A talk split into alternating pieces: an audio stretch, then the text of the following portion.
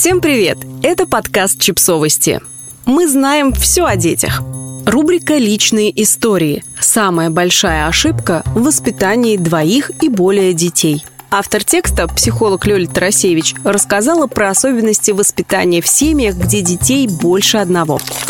Как не разорваться и при этом уделить всем детям достаточно времени и внимания? Как никого не обделить, не обидеть и не травмировать? Надеемся, эти советы будут вам полезны. Угадаете? Сравнение? Навешивание ярлыков? Назначение любимчиков? Тоже, конечно, плохо, но нет. Самая большая ошибка пытаться дать им всего поровну, одинаково, чтобы никому не обидно. Есть такая иллюзия, что вот вы сейчас как дадите им одинаковое количество своего времени, внимания, любви, игрушек, конфет, прав и так далее, и они как перестанут вас донимать и между собой драться.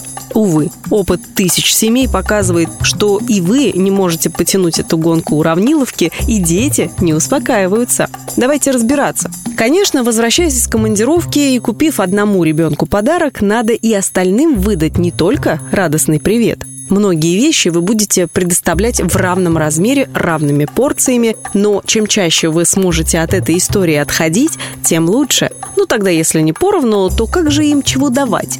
Я предлагаю использовать три принципа. Давать по потребностям. С той же командировкой. Можно привести дочке зайчонка побольше, а сыну машинку поменьше, но из той самой коллекции, которую он собирает.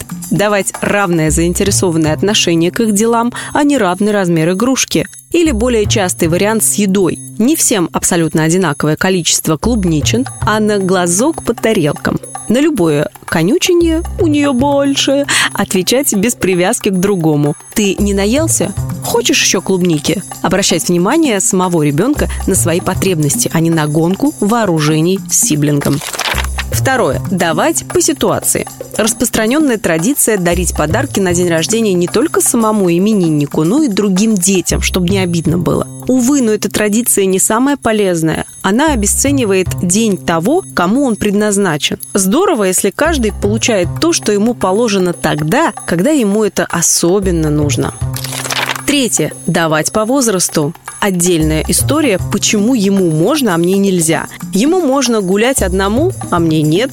Ему можно иметь карманные деньги, а мне нет. Ему можно на этот аттракцион, а мне нет. Блин, потому что ему 10, а тебе 3. Но родителям так сложно это сказать. С самого раннего возраста здорово объяснять детям связку. Ответственность, права. Становясь старше, у тебя появляются больше прав. Свобода прогулок, свои деньги, крутые развлечения, но и больше ответственности. Обучение в школе, обязанность выгуливать собаку, умение удерживать время окончания своей самостоятельной прогулки. Как только ребенок готов к очередной порции взросления, мы смело вручаем ему следующее право и следующую ответственность. Вместе. Кстати, это круто помогает разъяснить, и многие взрослые можно. Родителям можно ложиться поздно, выбирать место отпуска и многое другое, потому что взрослый несет ответственность за свою работоспособность на следующий день и оплачивать поездки. Отдельно упомяну разделение родительского времени и внимания, за которое так здорово борются между собой дети.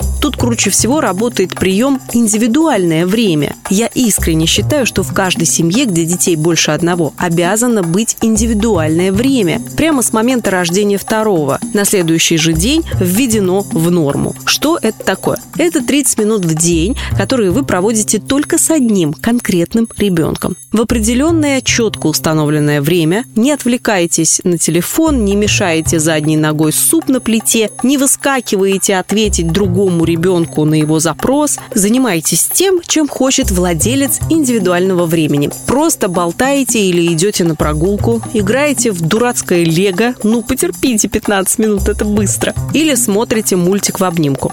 После этого наступает индивидуальное время второго, третьего и далее. На первый и второй рассчитайтесь. Если дети знают, что мама или папа, да-да, тоже круто, если есть индивидуальное время с отцом, точно будут моими от и до в такой-то час, то я намного проще могу переносить тот факт, что пока их внимание отдано брату и сестре. Заменить или дополнить эту традицию возможно одним днем в месяц, индивидуальный день для конкретного малыша. И запланировать его любимые дела, поездки в его парк, разговоры только с ним. Все вы, только его.